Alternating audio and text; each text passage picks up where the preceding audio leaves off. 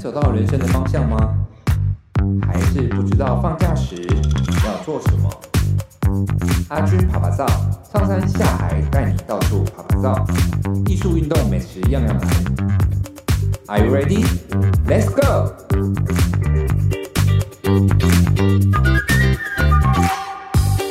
Hello，各位听众朋友们，大家好，欢迎回到阿军。抱歉，欢迎收听阿军趴趴造。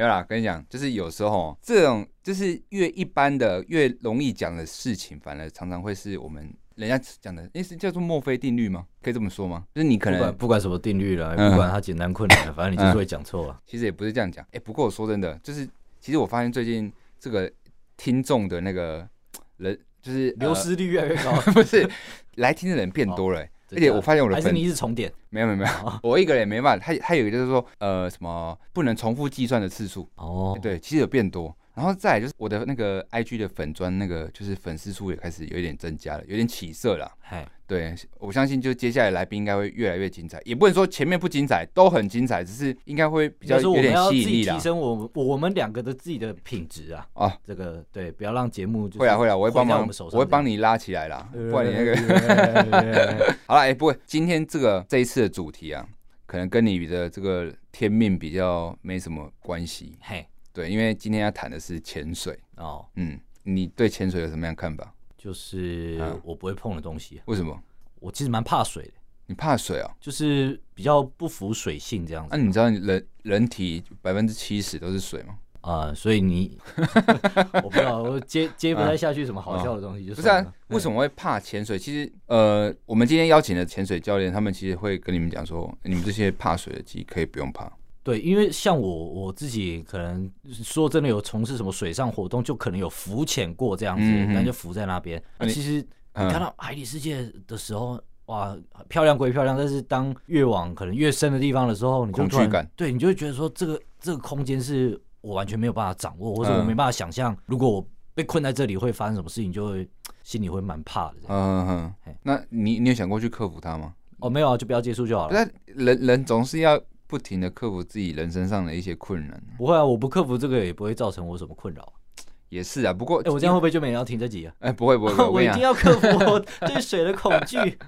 哎，完蛋，不是啊，我跟你讲，你不行，你再剪掉没？不是不是，哎有时候那个你人生里面呢，嘿，还是有些东西要去尝试，你才知道哦，原来人生有那么多美好的不看不到的地方。因为我跟你讲，其实就算你环游世界哦。你你还是只有踏上地球的百分之不知道多少的，就是呃面积而已。哎，我记得好像七成到八成是水，哎，差不多吧。对，你有没有发现，其实如果说你今天会潜水这件事情之后，你能够去的地方变得更多了。哎，还我个人是没有这样的憧憬哦，你真的是人生没有什么乐趣？也不会啊。好了，我跟你讲。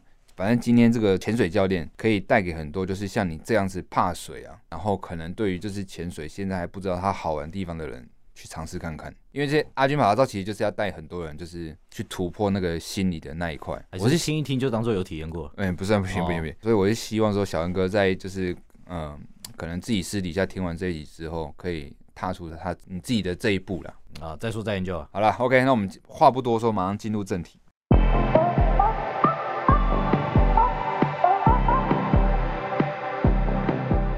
Hello，各位听众朋友，大家好，我是阿军，欢迎大家收听今天的阿军趴趴造。我们今天邀请到了这俱乐部的的自由潜水教练阿伟跟香香来到我们节目现场来跟我们分享有关于自由潜水的领域。那相信很多听众其实搞不太懂自由潜水跟水肺潜水到底有什么不同。那我们今天就请两位教练来的节目现场跟我们分享有关于这一块，然后告诉听众们到底这个两个领域有什么样的差别，然后以及相关的一些就是他们的经验啊，跟一些可能撇步来跟大家分享。我们欢迎阿伟跟香香。哎，大家好。我是阿伟教练，大家好，我是香香。呃，非常感谢阿军邀请我们到这边来哈。那像刚阿军刚刚问的哈，什么是自由潜水？那像刚刚说的，跟水肺潜水有什么不一样？那我们简单来说吧，自由潜水就是任何不使用呼吸装置的潜水，我们都称为自由潜水。嗯嗯那如果回归到我们就是本身像人类最原始的本能，你看住在陆地上我们就打猎嘛，住在海边就打鱼嘛。对。那甚至现在在菲律宾哦，有一个种族叫巴瑶族啊，因为政治的关系，他们不能上陆地，他们也是在海面上哦搭一些房子，就是靠海为生。对。那他们呢，我们就称为他们是海上的游牧民族，他们就是以自由潜水这个方式呢，在做一个最人类最传统的、最原始的方式在生存着。嗯嗯，对。那可是，呃，阿军有点好奇的说，为什么要叫自由潜水？自由潜水呢，其实是从英文的翻译过来，因为英文是叫 free diving。嗯嗯。那 free 呢，这个意思就是说，我不使用任何装备，free。就是把我自己给自由了，对，就 free for the equipment，就是把这种装备解放了，都不就只有我自己在做 diving 这件事情，这样子来定义。所以不是免费潜水，没有，我在想说，是不是是中国大陆他们就不能潜水？哦，因为他们没有自由，他们的海域是不能潜的啊。他们的心可能也没办法，也不够自由，所以不能参与这样的一个潜水活动。这样是。那教练可以帮我们先介绍一下，就是这。这个 club 是当初是什么时候成立？那为什么会想成立这个 club？呃，这个 club 其实呢，应该这样讲吧。回归我我学之前是从二零一六年开始哦，那个时候我还在北京，我的那时候的工作是产品设计师。嗯哼。那那个时候因为工作的关系，有时候我需要跳脱一下自己，对啊，因为有时候做产品设计可能两三天不睡觉，然后守在电脑前面三 D 跑图啊、建模啊、贴材质、灯光、巴拉巴拉这些等等。那有时候呢，我们是二十四小时 on call 的，对，老板一定要找得到你。对。然后我去学潜水，在水里，老板就找不到我。而且有时候是这样子，因为脑子太紧。紧绷了，你到水里面潜，自由潜水是一件很特别的事，就是它必须让你整个人放空，你不能想事情。因为我们知道我们的大脑的活动是很快的，我们大脑的活动大概占全身的耗氧率的百分之二十以上。如果你一直还在胡思乱想，想太多事情呢，你的耗氧量很快，你在自由潜水的方面表现就不会太好。哦，那所以在自由潜水某一方面是，就要让你跟鱼一样，完全的就是放空放呆。所以那个时候让我的思绪可以得到一个休息的时间，所以那个时候我就爱上自由潜水。嗯，对，了解。所以它就是可以让阿伟在这个潜水过程中可以完全的放松，这样子。对哦，了解。那相相信教练怎么会就是想要碰这一块嘞？我是被骗去的，被阿伟教练骗去的。在我学完水肺潜水之后，我朋友就说：“哎、嗯欸，你要不要去学自由潜水？”嗯，然后我就说：“哦，好啊，我想应该就跟水肺潜水一样简单吧。嗯哼”然后等到我去的时候呢，在闭气的时候，我就想说：“什么？没有人跟我说要闭气啊？这到底是什么呢？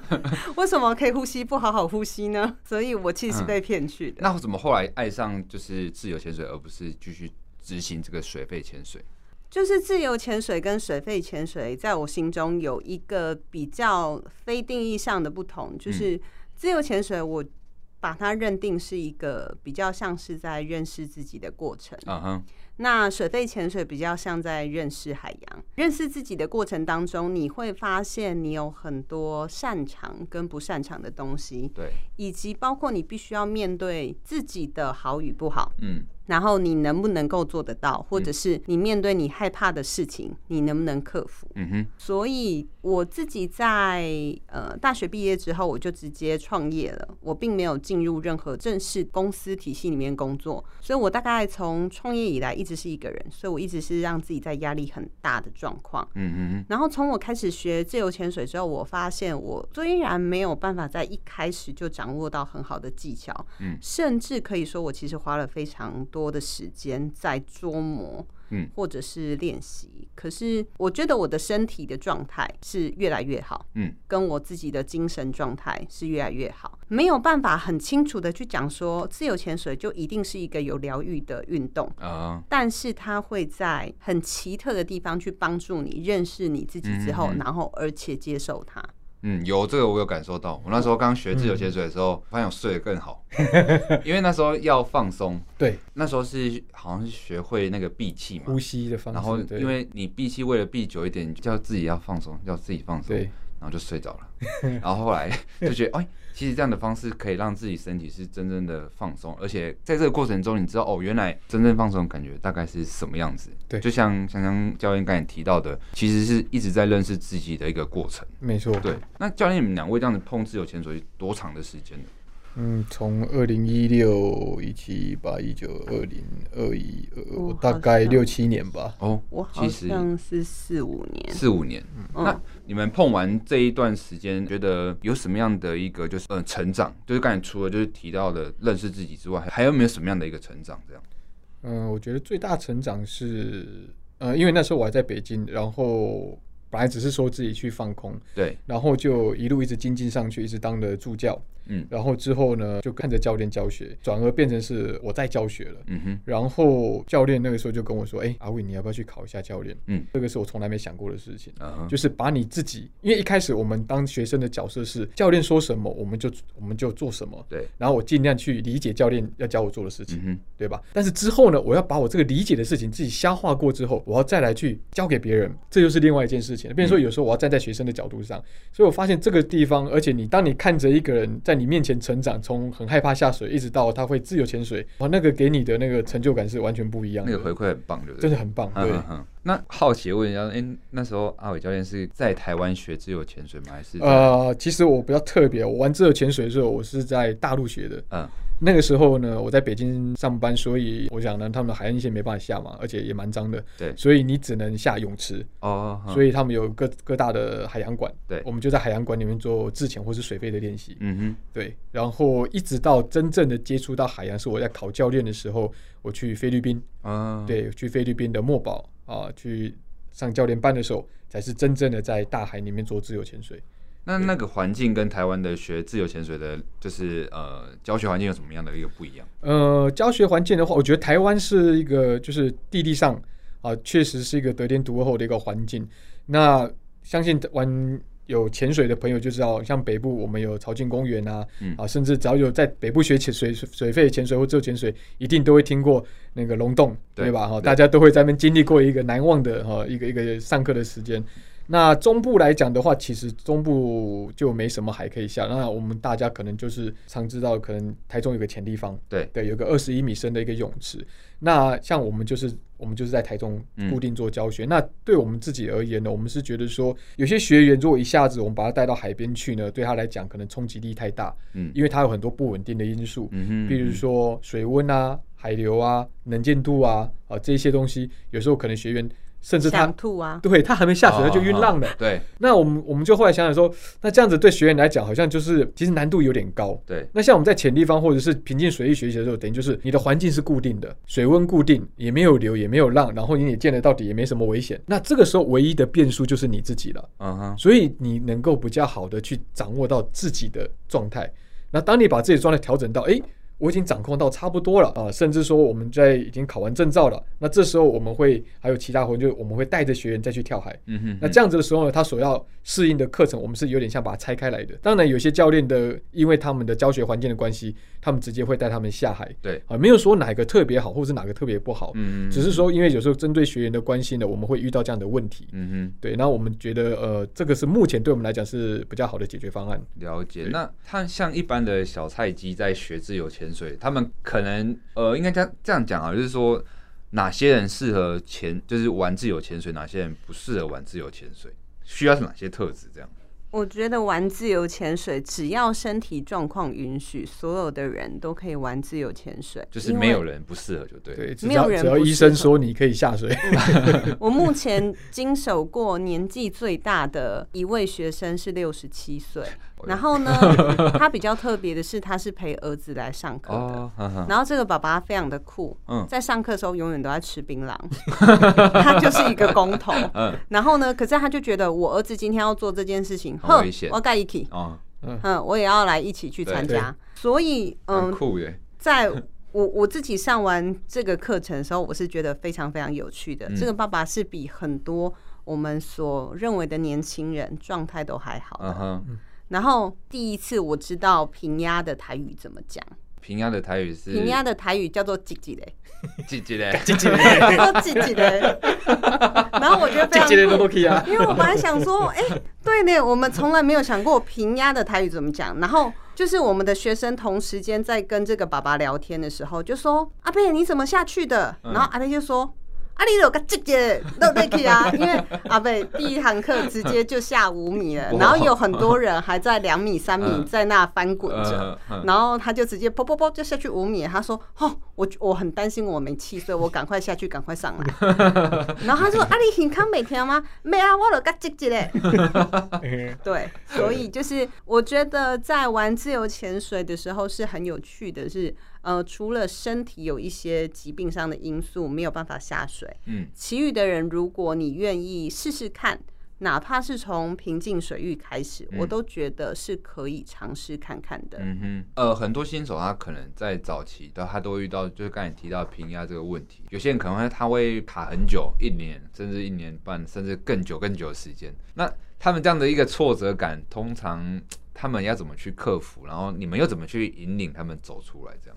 我自己个人是在上完课之后就被教练放生的传说中的自潜孤儿，然后在我的课程里面其实并没有讲到就是比较进阶的平压方式叫做法兰兹，嗯哼，然后可是呢，我一直用法式的情况根本就下不去，然后一直觉得耳朵好痛哦，嗯，然后我的朋友就跟我讲说，哎，练一下法兰兹啊，我说啊，什么是法兰兹？嗯，我不知道哎。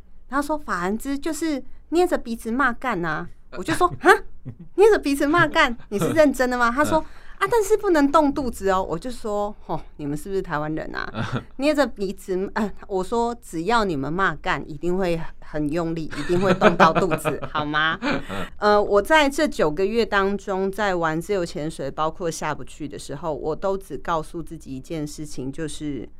哎、欸，我今天下不去，我就把它当成是比较深的浮潜。哦，懂意思。嗯，嗯，然后就跟我在跟我的学生说，哦，平压这件事情，它不会是我今天给你一颗药丸，你吃下去，你就可以平压的很好。嗯嗯，没有办法。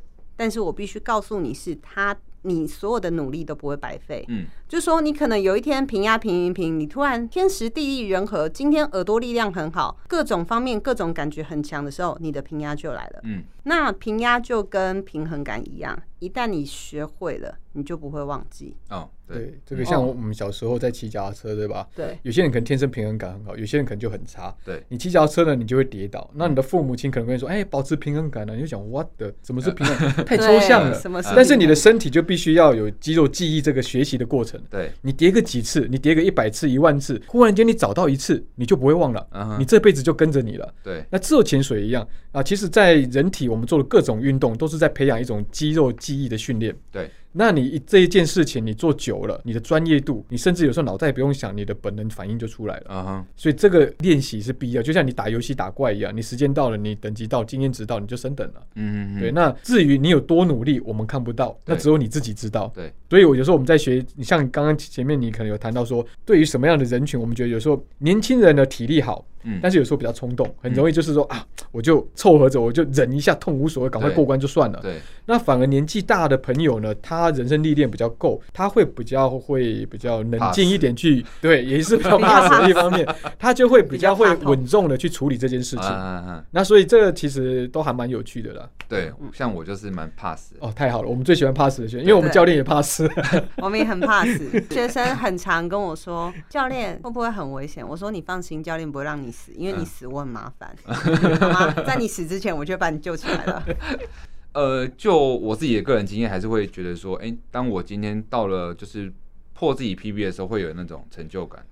但是其实我自己还是会有一种，就是哎、欸，当我没办法再下更深，或者是我遇到一些状况的时候，还是会有走不出来的状况，或者是说，哎、欸，会会有挫折，或者是我可能会觉得。这件事情，哎，我是不是没有天分，我就想放弃？那通常这种状况，就是教练们会怎么去安慰他，或者是说怎么去让他更有动力做这件事情？我们可能在团练课的时候会找很多的事情给学生做，嗯，比如说学生都闭气闭不好，不喜欢闭气，不喜欢忍耐，那我们就说好吧，那我们今天就来玩个。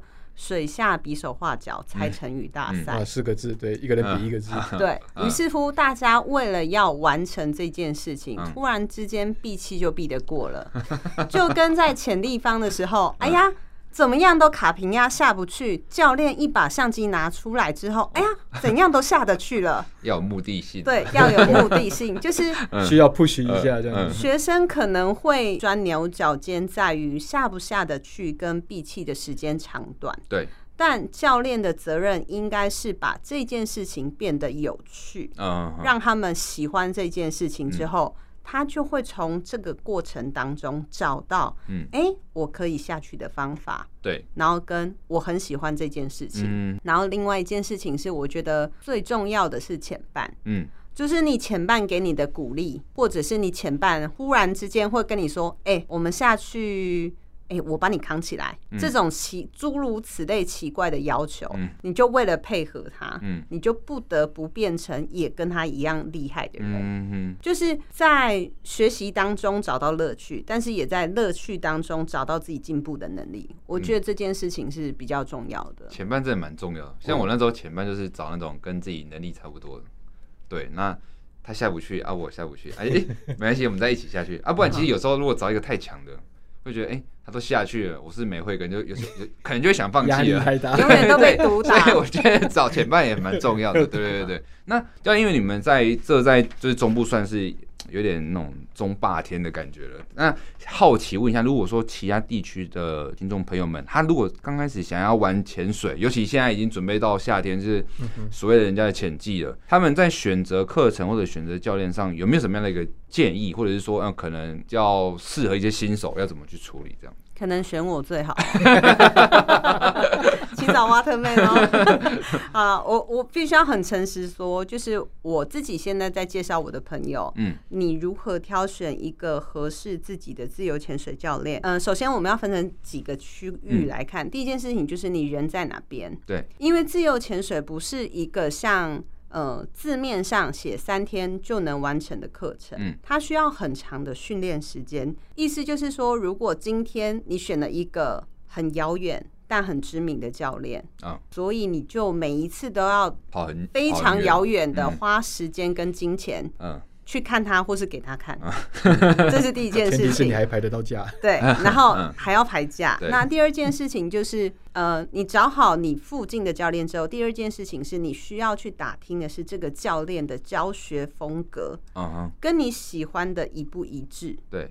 有的教练很严格，嗯嗯嗯，意思就是说他可能对你是要求多过于鼓励，然后或者是你就是想要教练对你，嗯，爱与关怀与耐心，嗯，每一个教练会有他不同的风格，了解，然后这个风格会决定于你在自由潜水会想要走多久，嗯，就是说你的教练让你在课程当中开心。或者是有成就感，嗯，你可能喜欢这个东西，就会觉得说，哇，我觉得自由潜水好棒哦，嗯，他好像开启了我的第二人生，嗯哼。但如果你的三天都一直觉觉得教练一直在干掉你，或是你的教练都一直在看妹子都不甩你，因为你是男生，你可能就会觉得说。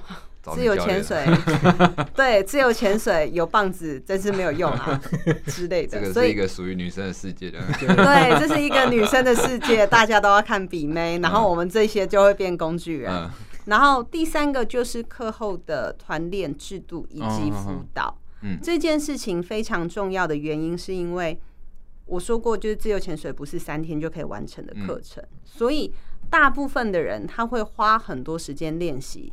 所以你的教练有多少时间陪你？嗯，某个程度说起来，就会意味着你会进步多快。嗯嗯。最后一件事情是，很多人会选择非常知名或线上非常红的教练。这件事情的确是因为他们有一定的教学能力跟经验，才会有今天的口碑。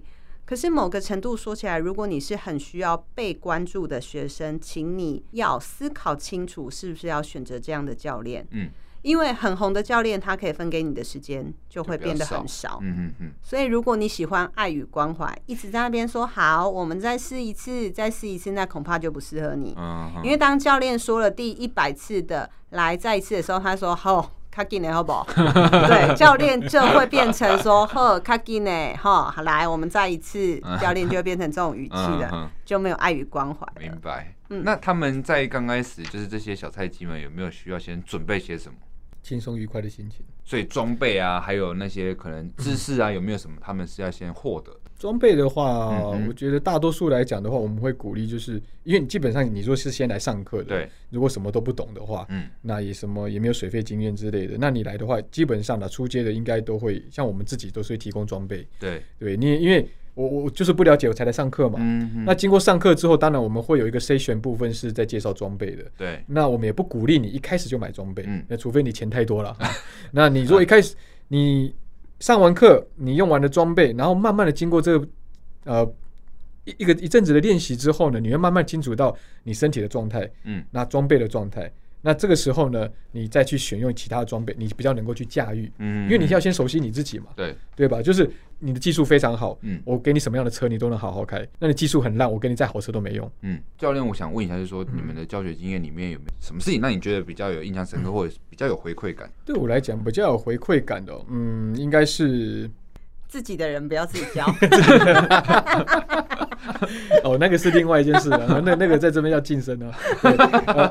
其实我我觉得是这样子，因为我们本身就是因为我本身是教的是 PADI 的系统。对。那 PADI 呢，它本身讲的是比较休闲的自由潜水。嗯。啊，那可能有别于其他的系统，可能是比较让大家觉得它是比较竞技背景的。嗯哼。那所以呢，我们的教学的习惯也是属于比较休闲的。那后来近年来，因为我觉得因为疫情的关系，因为大家都锁在国内嘛，因为国外太太危。那等于说，我们国内呢，呃，就是发展越来越好。那我们确实也有一些学生呢，开始也想要，哎、欸，往比赛这个路线来发展。对。那我们就会针对这个部分呢，开始啊、呃，就是去外扩一些更丰富啊、呃，其他，比如说比赛。的部分的这些经验，嗯，跟分享。嗯、那对我印象深刻是呢，我们有几个学生啊，甚至有些学生呢，他在疫情期间啊，还特地飞到夏威夷啊，去找啊几个就是像世界级的运动级的人物，嗯，啊，去跟他们拜访学习。啊、那因为他有私底下跟我说，他未来是想要往啊竞技自由潜水员这个方向去走。啊、那因为他本身也是运动底子的，嗯，我们也会非常开心，就是哦，学生有这样的上进心，对，他就觉得说，嗯、那当然我们也是在。啊，他的身体条件是允许的状况下啊，因为有这件事情，我们就讲 free diving，我们是绝对不要去就是 push 你的学生，嗯，啊，因为这个是会影响到你的你的 mental 的部分，你的精神层面，嗯，如果你的精神层面出问题了，你是要硬下的，那你肯定会出事的，嗯，你必须要就是让你的 mental 的部分是舒服的，是轻松的。那你去完成这些，就像你在一般吃饭一样，嗯，啊，这样子才是一个思维是比较健康的，嗯，而不是说我今天只是为了一个 number 一个数字，我今天其实不是为了数字，呃，自由潜水没有在跟别人比，你都是跟你自己在比。这个同学是让我觉得就是比较特别的一个部分。他叫光头，最近光头都很有名，最近光头都很有名，最近光头都会上新闻，我们只能叫他光头了，二十年的光头。这个部分是可能比较有上进心的，那对有没有教人教到很生气的？教到很生气倒是不会，嗯、啊，只会觉得说是不是我哪里教错了 啊？这其实就是因为我们应该这样讲的。我们在教学生的同时，我们也在成长。你教一百学生，你就遇到一百个不同的人格、不同的家庭背景成长的。嗯，所以在这个部分呢，我们自己也在在学习过程当中。哎，就像我们讲因材施教嘛，嗯、对不对？你今天是个医生啊，今天来什么病人？你看他的症状，然后就按照他的症状去判断。嗯、那这个当然会跟教练他的教学经验会有关系。嗯。像你们教过最久的学生有到多久都还没有下过，就是可能十米或者是我们有一年才回来团练一次的，然后我都会跟他们说，哦，我十年后会退休，请在十年内把它考完。这个跟牛郎织女的概念是一样，一年一会。所以他现在是还没过关就对了。对，就是一年考一样。哦，那可能他的时间比较拉比较长一点。对。就是大器晚成型的，对，对，他需要长一点的准备的。那教练你们在就是教自由潜水或者自己在玩自由潜水这方面有没有什么样的一个座右铭？座右铭啊，嗯，我我记得我的训练官哦，我都都叫他 JP 啊。那他我记得最印象最深刻是在教练训练班的时候，他有讲了一句话，他讲说：“Free diving is a sport for the lazy people。”嗯，Just be lazy。嗯，啊，他这句话已经把自由潜水精髓讲出来了。啊，我们知道就是。慵懒的、懒散的，嗯，只有潜水的运动跟大多数的运动是不一样的。很多运动，我们就讲跑步来讲了。你看短跑选手的身体的体型，倒三角很精壮。我这一百米要用我这个肌肉的爆发力，嗯，去在最短的时间完成这件事情。嗯嗯。那像马拉松选手，他就瘦不拉几的，对，然后他可以跑很远，嗯，对不对？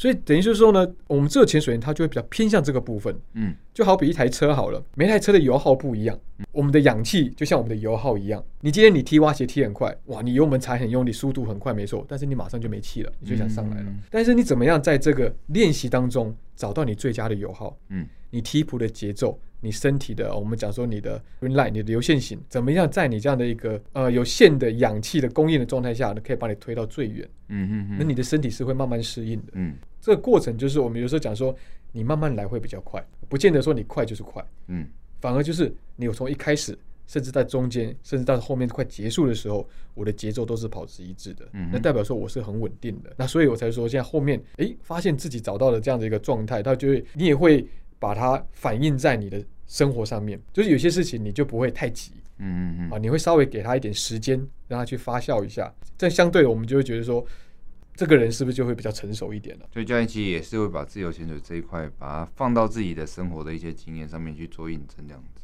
对，基本上是会这样。因为如果你是一个太急的人的话，这件事就做不了了。嗯嗯嗯，了解。那想象教练部分有什么座右铭？我通常在上课的时候，学生很喜欢在我课堂上哭。当然不是因为我像后母一样捏他们大腿之类的，是因为我的我发现在我课堂上很容易哭的这些学生都会有几个共通的特质，就是他们可能在平常生活当中并没有那么多人可以鼓励他们，或者是他们在生活当中对自己的要求比较高。嗯，但自由潜水因为是一个很必须要很无欲的运动，所以就会变成，当你觉得我怎么做不好的时候，你就只会做得越来越不好。嗯，所以我通常会鼓励学生，我鼓励的方式就会根据他们个性不同的方式来鼓励他们。嗯，认为自由潜水当中，我觉得最重要的一件事情就是，你永远都要相信你可以做得比你自己认为的更好。嗯，就每个人其实有很多很多的潜能，在你觉得你要死掉之前，你可能其实还死不了，老天没有那么快要收你，所以请你好好继续闭气好吗？我有学生给我下去二十秒就要上来说他要死了。的，嗯，所以我都会说，哎，你要知道，老天没有那么快，二十秒就要收你，所以请你放心的好好闭气。但其实最主要的事情是要告诉大家说。每个人都有无穷的潜能，嗯，但是因为你要相信你自己，如果连你自己都不相信你自己，那没有人可以帮助你走到考过的那一天。啊哈，了解。嗯，那有男生哭吗？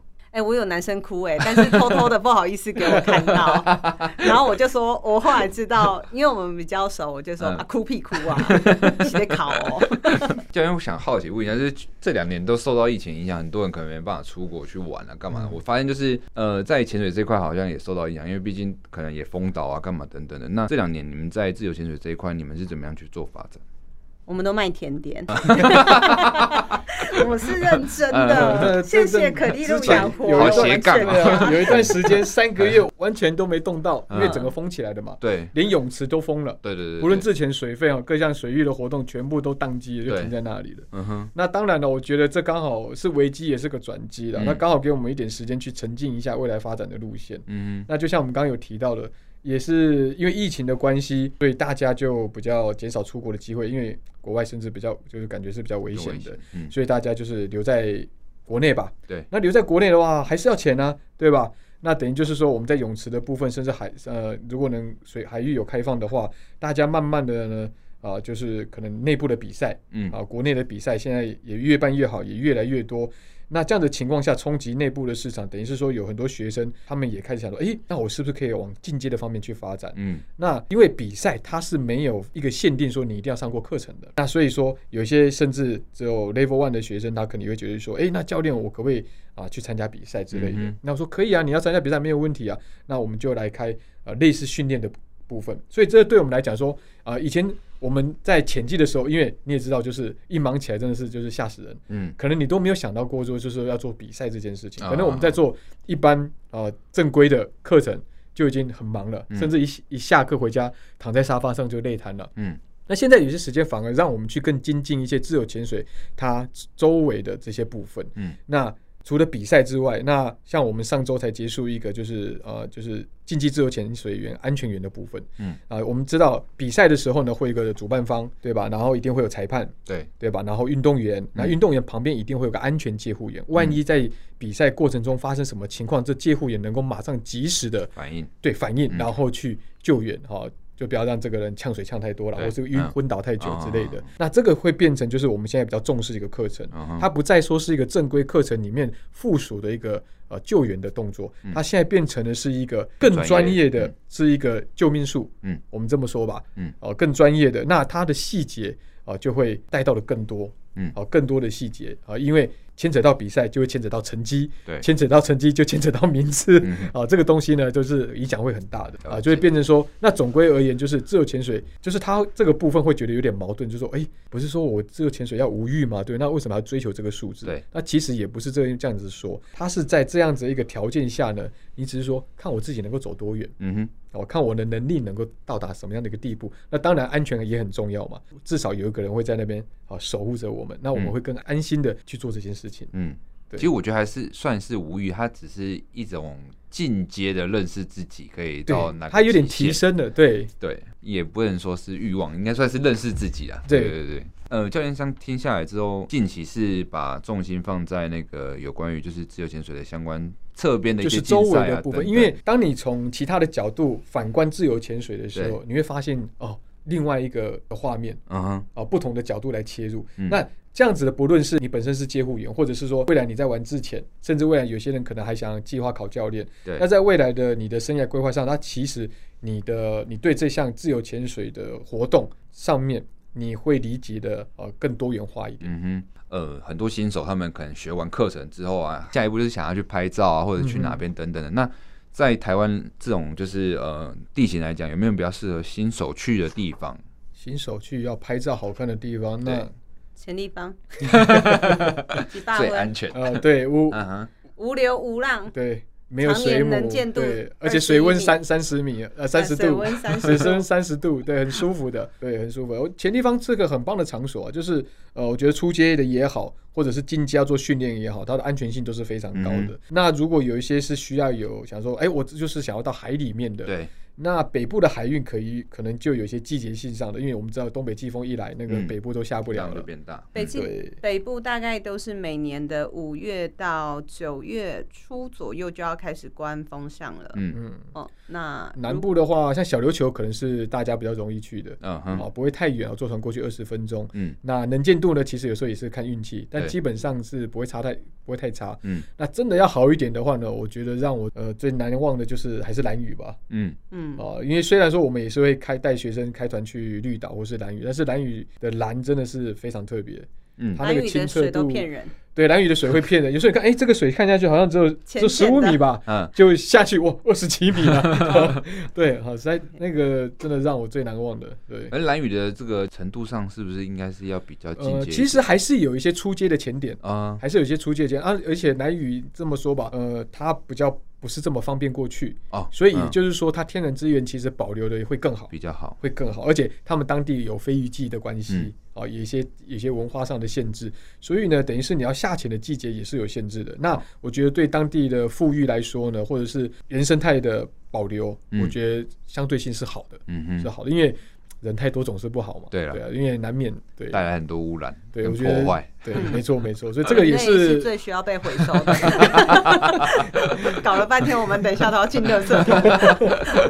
好，那我最后一个问题问一下，就是因为我们出去玩，其实大家可以发现之前都是有一颗浮球，哎是，对，那这时候就要问一下阿伟教练，就是说，哎，听说那个 Waterman 有一颗浮球特别厉害，对，那。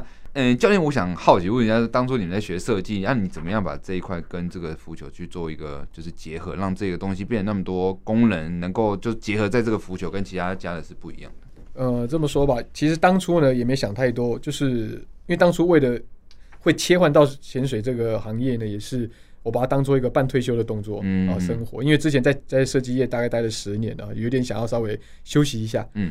但是后来呢，想说，哎呀，我就来教个潜水吧，哈，因为自己也爱玩。然后呢，想说，哎，装备该买的买一买，嗯。然后呢，一直买不到自己喜欢的浮球，嗯、好用的浮球，因为有很多浮球可能我用了几次，带了几次学生，把手被拉断啦，啊，啊或者是脱线啦，嗯、我晚上都要在那边缝，在那补浮球，嗯、第二天要赶快用。嗯、对，有时候还会刺到自己的手，因为那浮球有时候很硬，你要非常的用力去穿，嗯、然后线又不能太细。然后之后呢？好了，那个设计师的灵魂又跑出来了啊！算了，我干脆我找不到，我市面上买不到，用钱都买不到，我干脆自己做一个算了。Uh huh. 啊，那个时候其实已经有酝酿，已经开始在画图了。那刚好有一次，我的一个学生，嗯啊，他们家就是在做 BCD 的啊，uh huh. 对，那他们家我也不好意思说出来，因为他们会有一些那个顾虑。那他们呢就刚好就是说，哎、欸，阿伟教练，那你你如果有这个想法，我觉得非常好啊。那刚好他们也那个时候呢也能帮忙，对、嗯、他们，因为他们做 BCD 产业其实是非常有口碑的啊、uh huh. 呃，也是国外的几个大牌子都是用他们的，所以我们大家都知道那个牌子，都觉得哦，原来那个他们是你们家做的、啊。那他们那个时候还没有在往浮球这边做一个重心的转移，对因为那时候水费还是大宗嘛。对对对。那刚好那个契机好像是二零一九年还是一八年吧，那个时候啊我也忘了。Anyway，然后他就拿着我的图稿说：“嗯，我们就打样一个试试看。”他打样来了啊，打样来。那当然里面除了我改进一些现有浮球的，我们台湾买到一些比较便宜的浮球的一些一些问题之外呢。嗯后来我在材质上我也做了一些了解了，嗯、因为他们是专门的嘛。嗯，我们在做设计一定要先了解你的 materials。那你知道那个老板太厉害，然后他一拿到我浮球说，我可以测试，我可以，就是以前我旧的浮球，他这样一打，啪，整个把手被他拉下来了。他说他在工厂 Q 在做产品的时候就是这样子，只要被他拉断，那条生产线就完蛋了。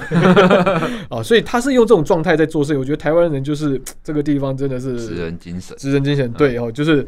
水牛精神吧，一直耕耘，一直耕耘，然后刻苦耐劳的。那刚好他帮我做的第一批浮球啊，就出来。那我很感谢他，对，因为毕竟我们不是什么大公司，嗯嗯，那他能够这样帮我做，我真的是很感谢他。那之后。当然也会加上我们自己在教学上的一些经验，嗯啊，譬如说你的把手的位置，对对吧？哈，为什么有四个把手？为什么上面还要再放另外四个，变成八个把手，嗯之类的啊？因为像这个会看啊，回到我们的潜水的规定呢，因为我们的之前教练在开放水域呢，你一个人最多只能带四个，对吧？那四个把手基本上就够了，你再多也没有意义了，对，对吧？哈，那再者，其实有一个重点就是呢，我把它变成是一个后背包，对，因为我常想有时候出去装备呢，你看我们之前的啊，虽然说装备已经比水费少很多了，嗯，那但。是呢。我浮球或者这些潜水装备，我还是要一个装备袋去带它，带着它。对，那它本身就是一个袋子啊，为什么它不能变成一个 backpacker 呢？嗯，后来我就把它往那个后背包做一个联想，做结合。所以我们的呃，我就想，因为那个时候我常常就是我们还没有固定潜店的时候，我常常就是背着浮球装我后背包，然后我可能就去小琉球上课，去绿岛上课，去哪里上课，就很方便的，这样带着就走了。对。啊，所以这样的概念就是延伸到了后来的这个设计上面，甚至到了第二代，到现在第三代的延伸。那第三代算是有个比较大的转变，嗯、我们在结构上做了加强，甚至连我们。啊，水面上的摄影啊，GoPro 的架子的部分，我们全部都都考虑进去的啊。对，而且也很荣幸的在我们得到了经典设计奖。所以有一位朋友他就跟我开玩笑哈，像是女子的海的老板呢，然后他文彦他就跟我开玩笑说：“哇，你阿伟，你这个可能是潜水界唯一一个得奖的作品，没有一个装备拿去比赛的。”对，哎，那时候想想，哎，好像也是这样啊，因为刚好也有一个时间让我去写这个，因为你知道比赛是要写很多文字，就是跟案子去介绍的哦。对。设计刚好也刚好也给我一个空窗期，让我去做这些事情。嗯，对。好，那听众朋友们就听完了，可以试试看自己身旁的那一颗浮球拉一拉会坏，如果坏的话，就可以跟阿伟教练他们买这个新的这浮球这样子。我其实想要补充一下，就是刚刚阿军有问我们说，我们对于未来有没有什么样的想法或是梦想？就是是希望这颗浮球可以出国，让更多人。知道台湾这个很小的地方也可以产出一颗很厉害的浮球，然后我们也很希望这颗浮球将来可以去美国，嗯哼，或者是去欧洲的潜水展，嗯，让所以真的也蛮希望大家因为这颗浮球，嗯，知道了台湾哦，然后也觉得说哇，台湾这么小的地方，可是他们可以做出很多很棒的东西。嗯哼，那教练，我建议可以在浮球上面再设计一个就是台湾国旗的 logo 上去。可能下次在比赛的场合就可以看到他国旗的存在，这样。我们以后都会缝死撕不下的那一种。对，直接热转印在上面，我们热转印在上面。那节目进行到这也算进入了尾声。今天很开心邀请到阿伟跟香香来到我们节目现场，跟我们分享有关于那么多自由潜水的知识跟一些他们自身经验的分享。嗯，谢谢两位教练，谢谢。哦，谢谢阿军，谢谢，谢谢阿军。